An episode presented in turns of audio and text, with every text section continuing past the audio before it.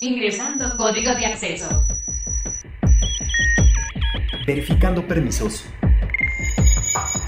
Trazando ruta. Novena dimensión. Acceso temporal. Autorizado. Abriendo portales 5, 4, 3, 2, 1.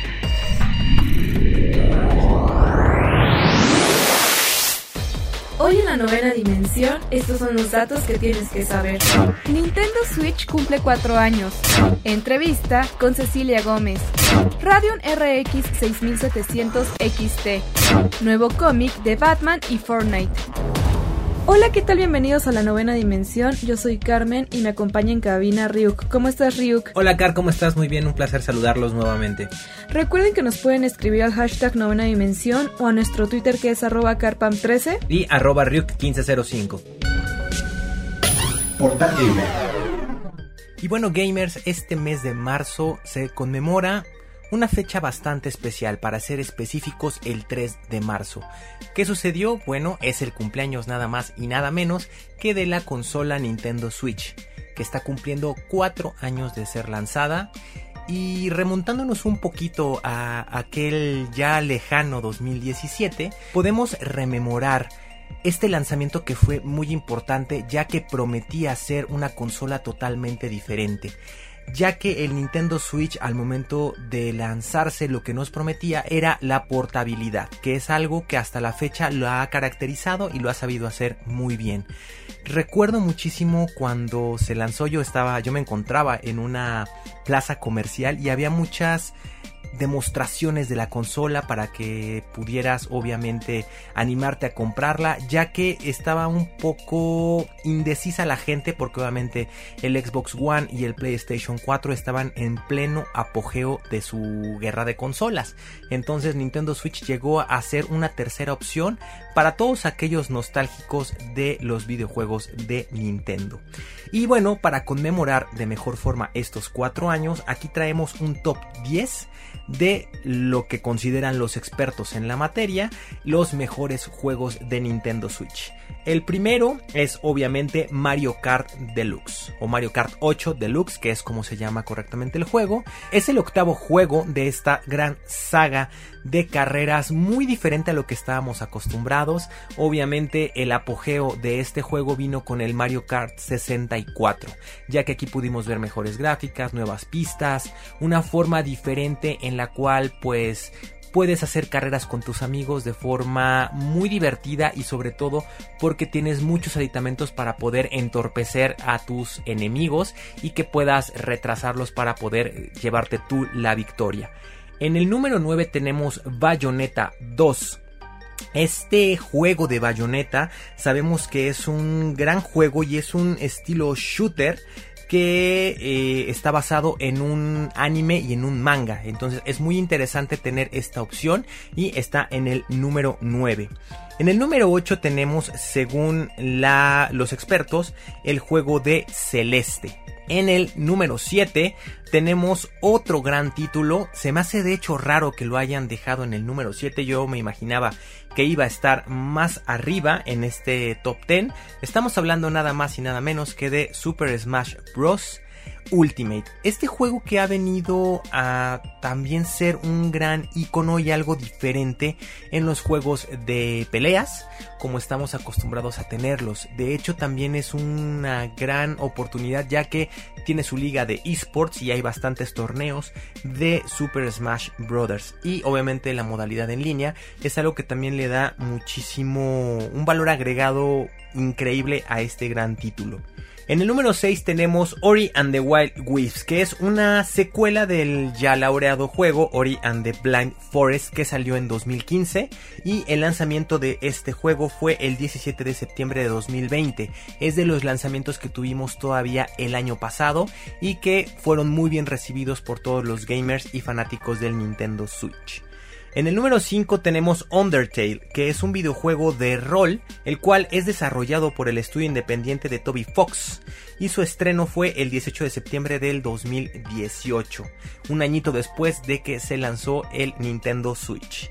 En el número 4 tenemos Hades, que es un título de acción y aventuras, que forma parte del subgénero de rock like.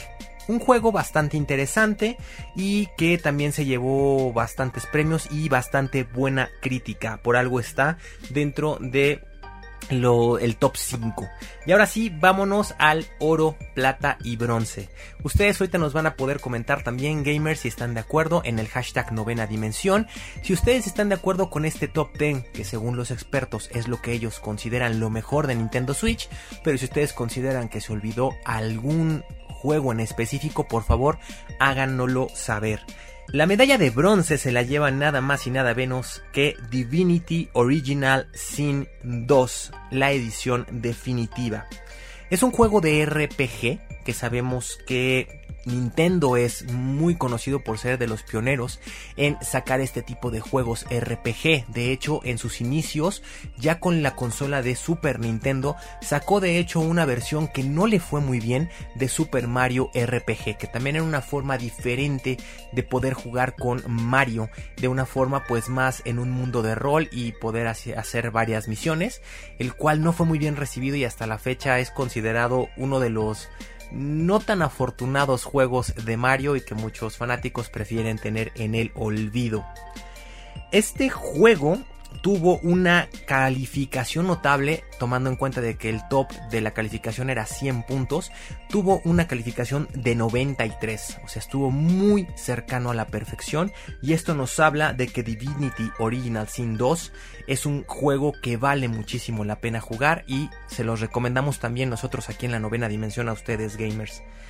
La medalla de plata se la lleva nada más y nada menos un juego que también es un juego muy diferente del, obviamente, de la mascota oficial de Nintendo. Estamos hablando de Mario y el juego es Super Mario Odyssey.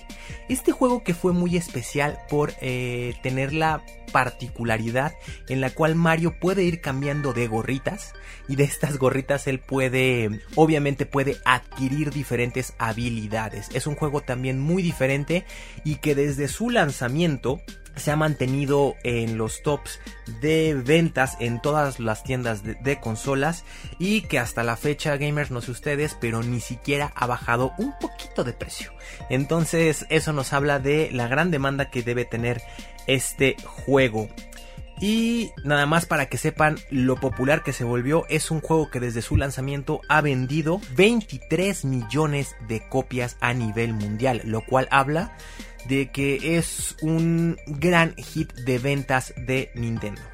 Y la medalla de oro se la lleva nada más y nada menos, no podría faltar. Yo cuando vi este, este top 10, la verdad coincido totalmente con los expertos, es The Legend of Zelda Breath of the Wild. Este juego obviamente tiene una gran particularidad ya que fue el primer título con el que se lanzó el Nintendo Switch.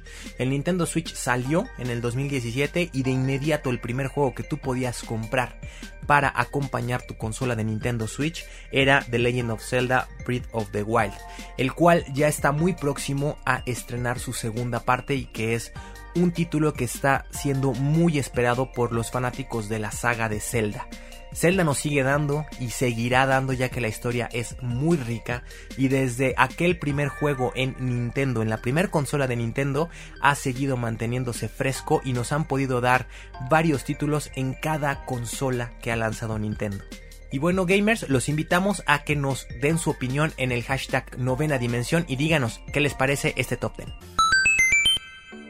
Hola, ¿qué tal amigos de la novena dimensión? Estamos muy felices el día de hoy porque tenemos ya aquí una invitada muy especial que nos va a platicar pues un poquito más del mundo del doblaje y todo esto de la localización.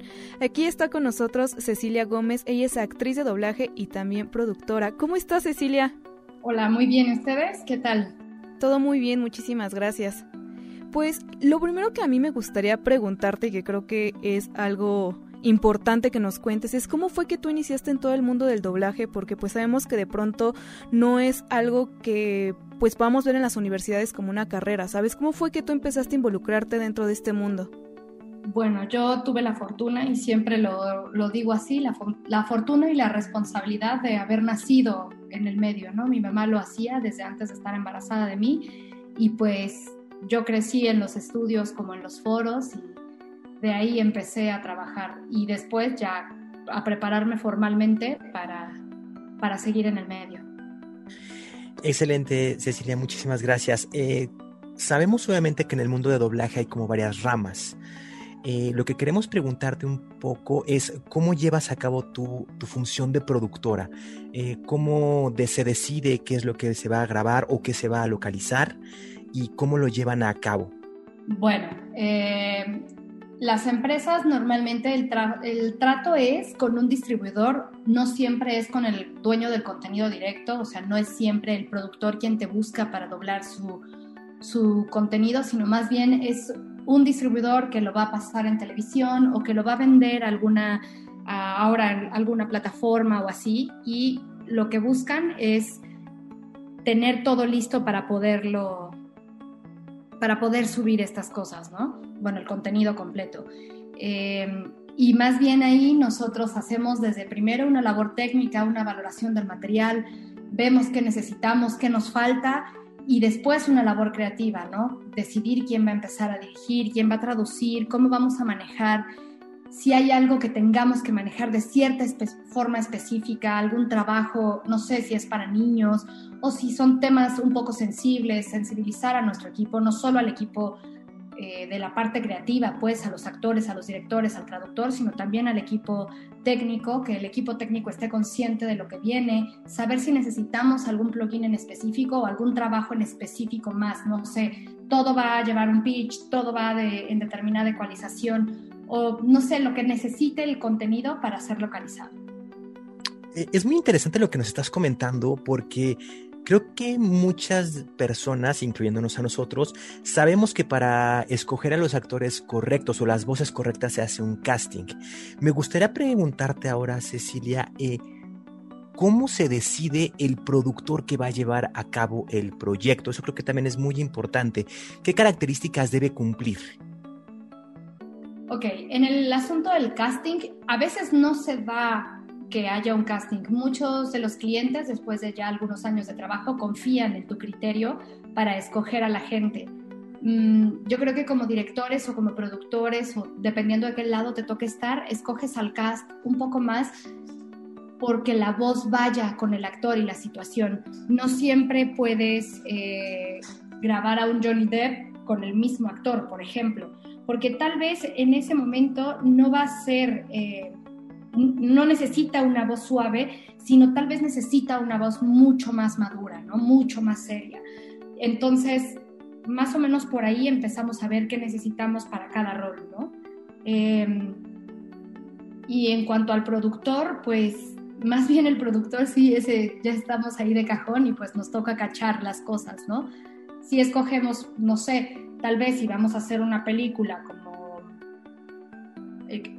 esta película de Paramount que se llamaba El Club de la Lectura, que eran eh, mujeres mayores de 60 años redescubriendo su sexualidad, pues si se la damos a un chavo a dirigir de 30 años, tal vez no va a tener la misma, no va a tener el mismo feeling de llevar a las actrices a ciertos puntos, ¿no? Entonces siempre buscamos de, de escoger a alguien que le pueda dar ese plus a nuestro contenido. Claro, y es que es importante poder seleccionar eh, diferentes actores, ¿no? Porque al final del día creo que es eso lo que hace sentir al personaje como pues real o que le da vida, sobre todo a los personajes que son animados, que no tienen como digamos una figura humanoide como tal, y también que sea un poco similar la voz del actor en, el otro idioma, lo más parecido al español. Y Ceci, platícanos un poquito más enfocado a los actores y actrices de doblaje, ¿cómo es para ustedes al momento de que les dan, por ejemplo, algún personaje que tienen que interpretar? Por ejemplo, en el caso de, no sé, de doblaje, sé que pues ya tienen como algo que pueden ver, pero en el caso de la localización, cuando no tienen mucho criterio, ¿cómo, cómo el director les da pie para que puedan interpretar un personaje que quizás todavía no está terminado al 100%? Bueno, primero quiero hacer como una pequeña aclaración. El término localización es la transformación o la adaptación de un contenido de un idioma original a un idioma local para su exhibición. Entonces, el doblaje es parte del, de entra dentro del término localización. Normalmente usamos el término localización para videojuegos porque es un proceso distinto, pero graphic, o sea, el motion, los motion graphics, cuando cambias un título, eso se incluye como localización. Cuando no tienes algo completo, ¿a qué, hace, a qué ceñirte como actor de doblaje?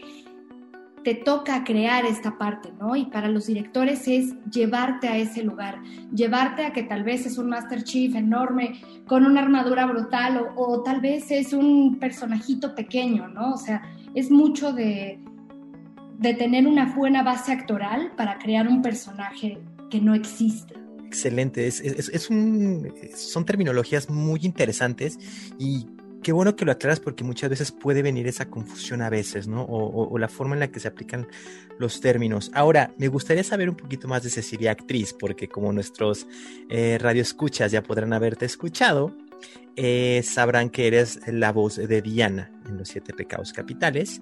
Es una voz inconfundible y nos gustaría muchísimo preguntarte de todo este, este, abanico de personajes que has podido eh, interpretar, ¿cuál es el que se parece más a Cecilia? ¿Con cuál es el que más te identificas? ¿Cuál es el que más me identifico? Wow. Eh, no sé, me gusta, por ejemplo, de Diana en específico, que ha sido un personaje muy, muy fuerte, el, el sentir este lado que, que sí tengo, porque sí soy una consentida, porque sí soy berrinchuda en muchos sentidos, el, tener esta libertad de poder hacer berrinche con ella, ¿no? Y, y de ser este lado aguerrido que tiene, ¿no? De, defender a su gente y, todos son suyos y así, eso me, me hace identificarme mucho con Diana. Eh, hay personajes que me, me, llevan muy lejos, ¿no? O sea, Spike de My Little Pony, eh, me gusta, ya sé que es un hombre, pues es un niño, pero pero me gusta sentir también esta actitud un poco más holgada, un poco más desobligada que tiene él para con la vida, eso también me gusta, ¿no? O sea, creo que todos los personajes se hacen como un poquito tuyos y, y tú los vas haciendo hacia tu persona, ¿no? Claro, porque al final del día, eh, pues tú les das vida, ¿no? Como esos personajes que podemos ver en la pantalla, a final de cuentas también me imagino que va un poquito de la esencia de Ceci en el personaje, ¿no? Como que tú también terminas como de moldear la idea del personaje y le das como pues también cierta parte de tu esencia. Sí, te, o sea, no, no, puedes no hacerlo. Al final como actor tienes que respetar ciertas líneas y que dejas al personaje y no te involucras de más. Y si hay ciertas cosas que aprendes en la escuela, ¿no? Cuando estudias actuación. Pero hay, al final es un poco inevitable, ¿no? Se hacen más tuyos que, que cualquier otra cosa, ¿no? Es como si tuvieras una mascota o así. Claro, y, y por ejemplo, es decir, cuando estás eh, en el rol de actriz, ¿no hay veces que te están dirigiendo y como que también tu lado eh, dirección, tu lado productor, no sale en el aspecto de, ay, eh, eh, esto me gustaría dirigirlo así o, algo así, ¿no hay como ese conflicto a veces?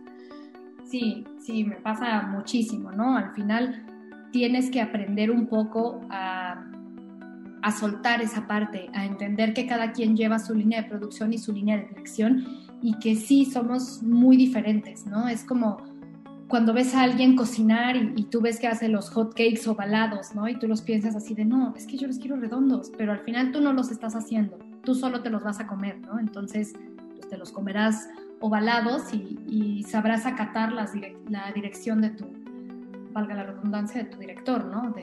Sabrás ir hacia donde él te lleva. Claro, que también es parte muy importante de todo esto, ¿no? La dirección, que que también como que te guía y te hace como plasmar la idea general o la, idea que tiene eh, el cliente.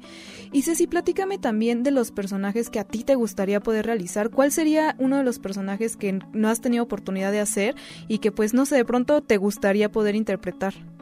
Creo que por el tipo de voz que tengo, a mí nunca me toca ser como la princesa. No tengo eh, esta voz suave y dulce que podría tenerte una princesa Disney o algo así, y creo que es algo que me gustaría hacer alguna vez en la vida, ¿no?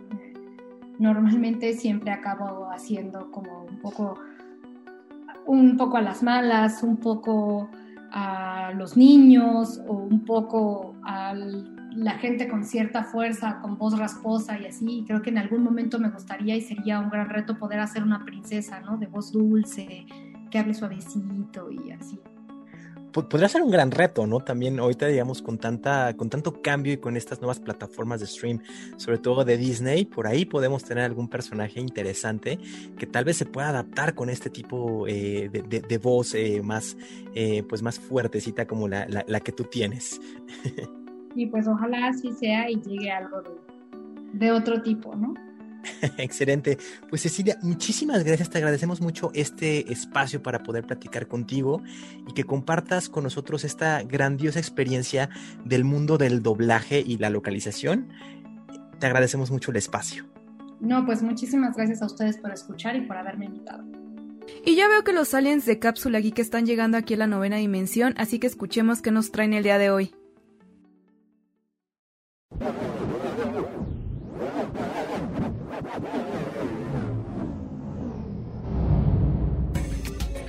Hola Car, hola Ryu, ¿cómo están mis amigos de la novena dimensión? Yo soy Ro, uno de los aliens de Cápsula Geek y el día de hoy vengo muy entusiasmado de contarles las novedades tecnológicas del momento. Para empezar, este último año hemos sido testigos de una pandemia a nivel mundial y debido a que quizá no estábamos preparados del todo, ya se han perdido cientos de miles de vidas y aunque ya poco a poco lo hemos ido controlando, nos deja pensando en que nunca sabremos cuál será el siguiente gran obstáculo que tengamos que superar. Pero si les dijera que hay eventos que si ocurren pudieran dejarnos con el doble, triple o incluso la pérdida total de los seres humanos en la Tierra, creo que ya más de uno preferiría que estuviéramos preparados para esos eventos, por muy poco que sea la probabilidad de que ocurra. Pues nuevamente da de qué hablar la NASA, con su misión DART, la cual consiste en chocar un asteroide para desviar su rumbo y defender a la Tierra en caso de que ésta se encontrara amenazada. Y sí, nuevamente se los digo, hay muy poca probabilidad de que un asteroide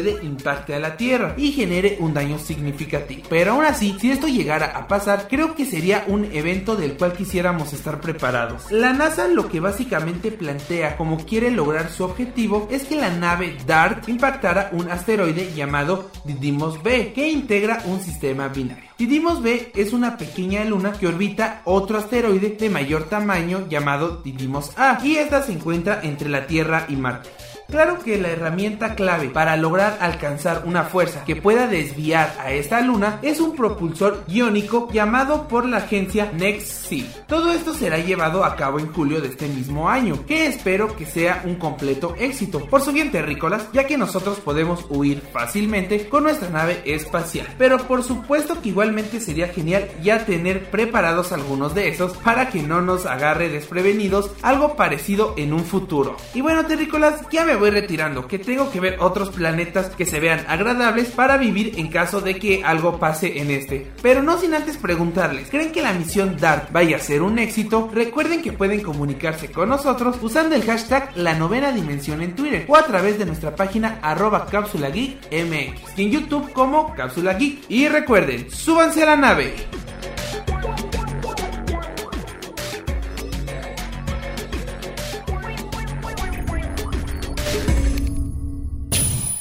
Circuitos y transistores. Oigan, y dentro del gaming realmente no solo están las consolas, actualmente ya contamos con algo que llamamos el PC gaming y es algo bastante divertido y entretenido porque tenemos por un lado las PC gamer que pues bueno, son laptops que están dedicados al gaming y a los videojuegos y que, tienen, ciertas características en particular y por otro lado también están las PC gaming que pues normalmente vienen en dos versiones también, vienen las que ya vienen totalmente armadas con los dispositivos y las características que tú estás buscando más o menos. O también tú puedes armar directamente tu PC gaming desde cero. Únicamente compras el chasis que a ti más te guste, ya sea por color, por tamaño, por dimensiones.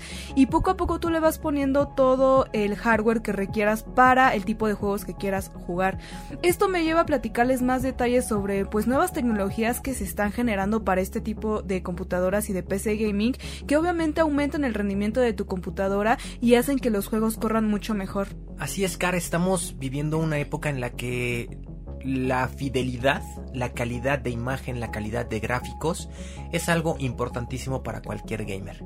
Y precisamente es lo que tú estás buscando cuando te estás decidiendo o por una consola en específico o por algún tipo de, de PC gamer. ¿no? Tenemos una gran variedad en el mercado y pues aquí también sabemos que para tener esta calidad de gráficos es muy importante qué tipo de tarjeta va a tener tu computadora. Y sí, justamente hace pocos días AMD presentó su nueva tarjeta gráfica para todos aquellos gamers de que tienen una PC gaming. Lo padre de esta tarjeta gráfica es que está considerada como una tarjeta gráfica pues de una categoría media alta, o sea, es bastante potente y que incluso dicen los mismos de AMD que ya supera a la GeForce RTX 3070 de Nvidia. Eso es mucho decir. es muy importante porque pues digamos que es la competencia directa de esta tarjeta y que pues bueno, no, esto va a tener una experiencia de 1440 píxeles a 60 cuadros por segundo, además de que también va a incluir el soporte para ray tracing, que pues bueno, sabemos que es algo muy importante que traen las tarjetas Nvidia. Para que más o menos entiendan qué significa que tenga 60 cuadros, es a la velocidad a la que corre el 4K. Eso significa que eh, obviamente con esta tarjeta lo que nos está prometiendo Radeon aquí con esta tarjeta es obviamente que todo lo que es películas o videojuegos con grandes gráficos tipo Cyberpunk, que sabemos que dentro de lo malo que tuvo Cyberpunk, sabemos que para la PC Gaming salió bien y sí se veían muy bien los gráficos, lo va a poder correr de una forma estable y lo va a poder eh, ejecutar de una forma con buena velocidad y que no les va a dar ese esa trabadita que muchas veces no nos gusta y que muchas veces pensamos que son bugs, pero no son bugs, sino que más bien es bronca de tu tarjeta gráfica que no está pues teniendo la capacidad suficiente para reproducir eh, la gran cantidad de gráficos que puede llegar a tener un videojuego. Sí, justo de hecho como comentas esto del 4K, de hecho tiene un puerto HDMI 2.1, pues como las consolas de nueva generación, que esta es necesaria para reproducir juegos a 4K en 120 Hz, además de que es importante mencionar que también incluye tres puertos Digital Port 1.4 para los monitores adicionales, ¿no? Sabemos que cuando tú juegas en computadora, pues digamos que la pantalla a veces o el monitor es muy pequeño o por qué no, de pronto es muy necesario o mucho más cómodo tener varios monitores que pues expandan tu visión dentro de los juegos, sobre todo dentro de los shooters y pues es bueno saber que traen estos puertos para poder expandir las pantallas. Y ahora, tú estabas comentando algo muy importante, Car, que es que esta tarjeta está un poquito por encima según lo que nos está lo, lo, que estamos revisando de las tarjetas Nvidia. Pero muchos dirán por qué o qué es lo que le está haciendo diferente bueno prácticamente son muy parecidas en cuanto a características pero lo que le da este valor agregado a esta nueva tarjeta eh, Radeon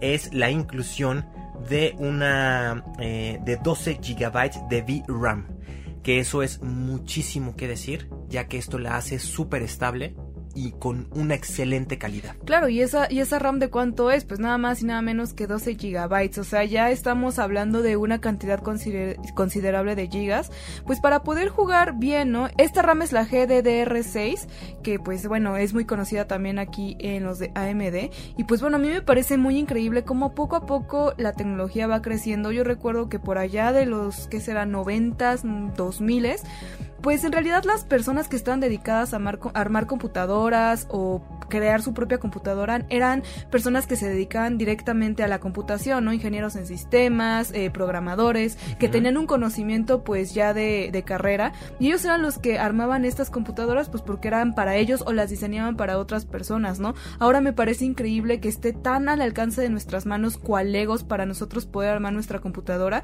y que a veces no necesitamos de un experto directamente para armarlo sino que de pronto en internet ya hay mucha información, quizás hay muchas formas de cómo armar tu propia PC gaming y ahora pues las empresas ya que lanzan estas cosas tan tan fácil y al, alcance de las personas, pues demuestra que, que pues muchas personas están viendo interesadas por armar su propia PC gaming.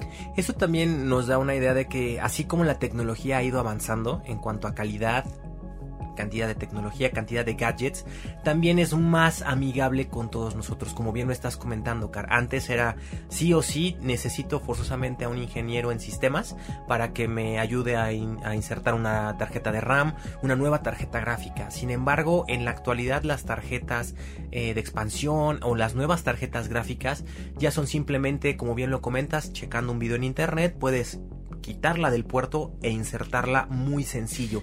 Obviamente debes de tener cuidado, eso también. Sí, no, y también tener, o sea, ser consciente de otras varias especificaciones técnicas, de saber si las cosas que le estás poniendo a tu dispositivo son compatibles entre sí, ¿no? No es tan fácil como simplemente cambiar piezas como si estuvieras armando un Lego, porque obviamente hay compatibilidad también entre dispositivos. Entonces, pues bueno, ¿no? Entre que los circuitos son muy sensibles, entre varias cuestiones, pero si tú te sientes capaz de hacerlo, pues ya tienes las herramientas al alcance de tu mano y de tecnología muy buena que puedes que puedes tú usar para poder crear tu propia PC gaming y pues hacerla a tu manera, ¿no? Como que sea customizable para ti y pues para todas las personas que quieran, creo que esto es un buen acierto. Y pues nada, ya nada más tenemos que esperar un par de días porque esto se va a sacar a la venta el 18 de marzo y va a tener un costo aproximado de 479 dólares. Entonces, pues bueno, creo que vale la pena el, el precio por lo que nos está ofreciendo esta tarjeta gráfica de AMD Radeon. Y pues bueno, hay que ver amigos qué es lo que nos espera para futuro porque la tecnología sigue creciendo a pasos agigantados, aunque de pronto nos parezca que no, pero si lo vemos un poco en retrospectiva, pues ahí vamos. Un elemento más para venirnos a poner en problemas, Car. No, de por sí ya teníamos tarjetas Nvidia, ya teníamos eh, la problemática de ver si eh, PlayStation 5, si Xbox Series X o si Nintendo Switch o qué más viene. Entonces aquí tenemos un aditamento más que está obviamente al alcance de nuestra mano para que tomemos una decisión cada vez más acertada de qué es lo que queremos, dependiendo de cómo nos guste jugar. Obviamente también va a ser muy interesante ver si esta tarjeta ya va a venir en alguna nueva laptop, ya en alguna eh, en alguna computadora gaming armada.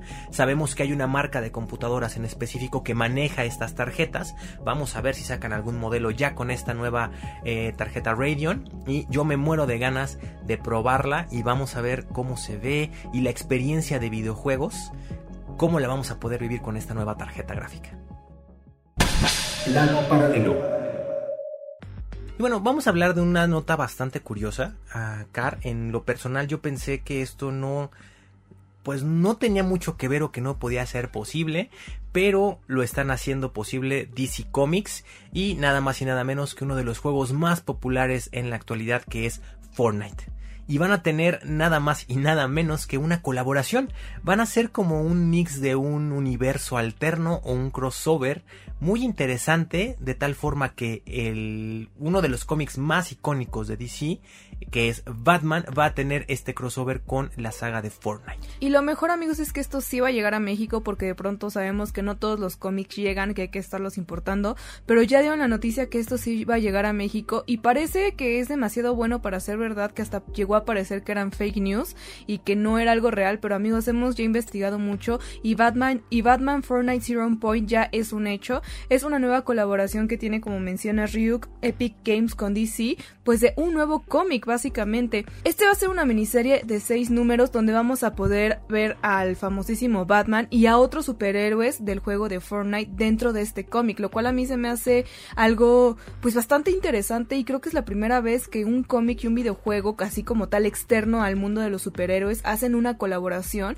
y me parece bastante importante destacar esto porque Fortnite es un juego relativamente nuevo que vino a romperla. Hemos podido ver cómo ha tenido colaboraciones con artistas, con otras series y otras películas y ahora ya podemos ver que tiene una colaboración directa con una empresa de cómics importante y pues bueno, la verdad es que eh, es algo muy importante y muy emocionante y que pues a pesar de que vamos a tener que esperar un tiempo para que salga, creo que va a valer mucho la pena. Pues el cómic sigue dando de qué hablar y cuando muchas personas pensaban que el mundo del cómic podía ya estar enterrado, yo recuerdo que antes eh, en los puestos de periódicos estaba atiborrado de cómics de Superman, de Batman, de los Hombres X, de Spider-Man, etcétera, etcétera. Y como de un tiempo para acá se dejaron de ver ya ese tipo de cómics en, en los puestos de periódico. Pero a raíz de todo este boom de la cultura geek, sabemos que ha vuelto a renacer no solamente el cómic, sino también el manga. Y ya podemos tener este mundo también muy accesible. ¿Cuál es el único detalle? El único detalle es que no van seriados. Desgraciadamente cuando tú compras un número en un puesto de periódico o en alguna tienda, incluso departamental, famosa, que ya tienen también como este tipo de pabellones gamers, eh, desgraciadamente puedes volver ahí dentro de ocho días y no está, digamos, el Sí, siguiente número. no, como que únicamente ponen algo que les llega de cómic y no, no hay como una serie, como antes, que ibas al puesto de periódico y cada semana ibas a tener el tomo nuevo o el, o el tiempo en que saliera el tiraje, ¿no? Si era, un- si era mensual, pues el siguiente mes lo ibas a encontrar, pero ahorita no, ahorita la cosa está muy revuelta y yo creo que también porque pues hay que, hay que poner ahora sí que en alto el nombre de los ilustradores, que es una chamba bastante, ba- bastante importante Es y es, y es, y es un arte increíble, que aunque ya haya mucha tecnología, el cómic siempre se va a hacer a mano y aunque se retoque digitalmente, pues los artistas que lo diseñan pues sí hacen una chambota y lógicamente esto hace que los precios no puedan bajar del todo, ¿no? Y muchas personas pues prefieren no comprarlo por el costo alto que, que esto implica y también recordemos que pues en esta era moderna las casas o los departamentos son mucho más pequeños y a veces almacenar tantas revistas y tantas cosas y obviamente compartir el espacio con demás personas pues llega a ser un tanto complicado, ¿no? Entonces las personas también están optando mucho por el formato digital, lo cual pues también le baja el valor a- al cómic No es lo mismo, físico. pero No es lo mismo, siempre aquí está este debate, ¿no? ¿Tú qué prefieres, el formato físico o el digital? No siempre va a haber este debate hasta que no esté 100%, por ejemplo, el- la era digital establecida y siempre sigue existiendo Claro. como los formatos físicos, pues siempre va a haber esta dualidad y es justo lo que siento que está pasando con el cómic, ¿no? Como que a pesar de que se está tratando de innovar y crear plataformas digitales para que las personas tengan mucho más accesible pues todos los cómics y los tirajes, pues hay otras personas que siguen también comprando por el, ahora sí que por ese valor agregado la- las versiones físicas y pues bueno, no creo que eso también es importante destacarlo. es que el arte de los cómics es, es, es tan hermoso como bien lo estás comentando, Car, si es arte. Yo, Sí. por ejemplo, cuando me regalaron un, cómic que yo tenía muchísimas ga- ganas de tener, sobre todo por el, por el diseño y el ilustrador, que es el, el cómic de, Killing Joke. ¿no? La broma, la, bro- la broma asesina de, de DC Comics. De verdad, leerlo y aunque ya lo hayas leído una y otra vez, hay veces que simplemente lo, lo tomas y lo ojeas y, y- y- y revisas Sí, los es que no detalles. es igual, o sea, Wow. sentirlo en tus manos y poder ver los gráficos en este papel bien bonito que donde que viene impreso, o Hasta sea, cuando huele, los colores, huele. claro, es una sensación diferente. Mejor ustedes escríbanos al hashtag novena dimensión de qué team son, si el team digital o el team físico, pero creo que yo sí me tengo que ir por el físico. La verdad esa sensación de tener el cómic es como algo muy importante y definitivamente el 20 de abril que sale este cómic de Batman y Fortnite Zero Point, pues yo sí lo quiero comprar en formato físico. Exactamente. Entonces hay que ver cuáles van a ser las tiendas que lo van a distribuir para poderlo tener cerca y saber directamente a dónde ir o dónde pedirlo. Pero bueno, les voy a leer un poco de la sinopsis como para que sepan de qué va, porque de pronto pues un videojuego y Batman como que no sé, quizás nos está aterrizando la idea, pero vamos a leer un poquito de la sinopsis, de la sinopsis para ver de qué va. Una grieta se abre en el cielo sobre Ciudad Gótica, una ruptura en la propia realidad. Esta grieta lleva al Caballero de la Noche a un mundo extraño y desconocido sin poder recordar quién es o de dónde vino. Batman ha sido traído a Fortnite. Y chan, chan, chan. Y aquí es donde vemos a Batman como un personaje que, pues bueno, en realidad es algo que hace mucho Fortnite, ¿no? Trae personajes externos a su mundo y pues bueno, ahora lo vamos a poder tener en un bello y entretenido cómic. Lo interesante también de esto, Cara, es que al menos en la portada que ya pudimos ver en redes sociales, está interesante porque también aparece Gatúbela y también aparece Harley Quinn. Entonces, vamos a ver qué locuras se le ocurren y esperemos con ansias estos seis tomos de este nuevo cómic. En una de esas ya descubrieron nuestro método del portal de la novena dimensión y andan viajando también interdimensionalmente y pues bueno, no, posiblemente también ahí se puede ver algo de la novena dimensión.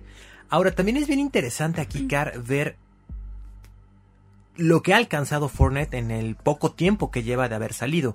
Recordemos que Fortnite es un juego que no lleva tanto tiempo en el mercado y aún así ha seguido innovando, innovando e innovando y se ha sabido meter muy bien para abarcar muchísimo mercado y seguirse dando a, y seguirse dando a conocer.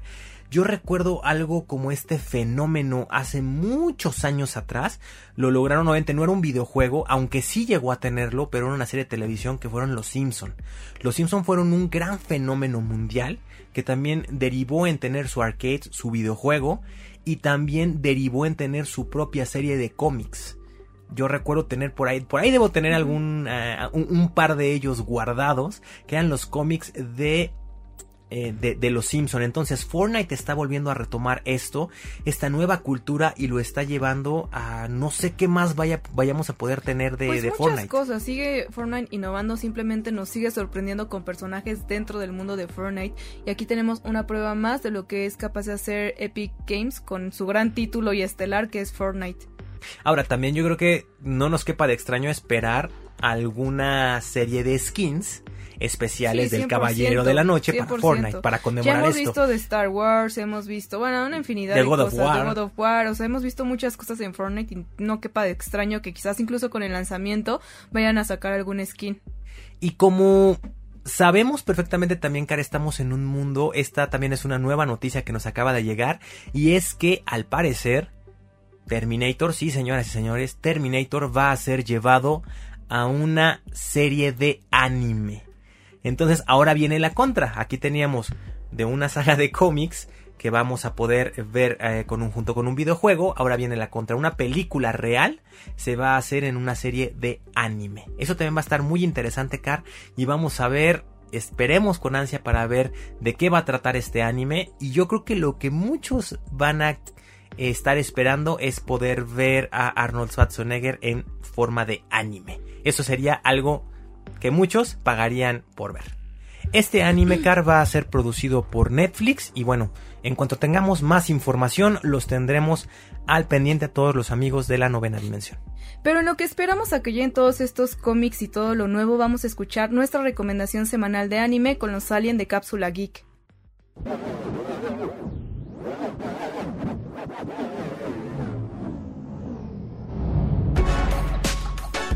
Hola Car, hola Ryu, ¿cómo están? Yo soy Eduardo, uno de los aliens de Cápsula Geek y para mí es un gusto enorme estar de regreso aquí en la novena dimensión. El día de hoy estoy muy emocionado porque como sabrán, el sábado pasado fue el 25 aniversario de Pokémon, una franquicia que muchos amamos y llevamos en el corazón. Como sabrán, Pokémon inició siendo un videojuego para la consola portátil de Nintendo, el Game Boy, y aunque al principio no se estaban generando las ventas esperadas, su verdadero boom se logró gracias al anime, el cual enamoró a millones de niños que al final decidieron comprarse el juego. El resto es historia, pero no quería desaprovechar la oportunidad de hablar un poco sobre lo especial que fue esa franquicia para muchos de nosotros. Como ya mencioné, el anime era una verdadera locura en su tiempo, ya que nos daba una historia emocionante de Ash, un niño que viajaba por el mundo en busca de convertirse en el mejor entrenador Pokémon. No hay duda de que el sentimiento que transmitía todas las aventuras en las que Ash participaba era simplemente único.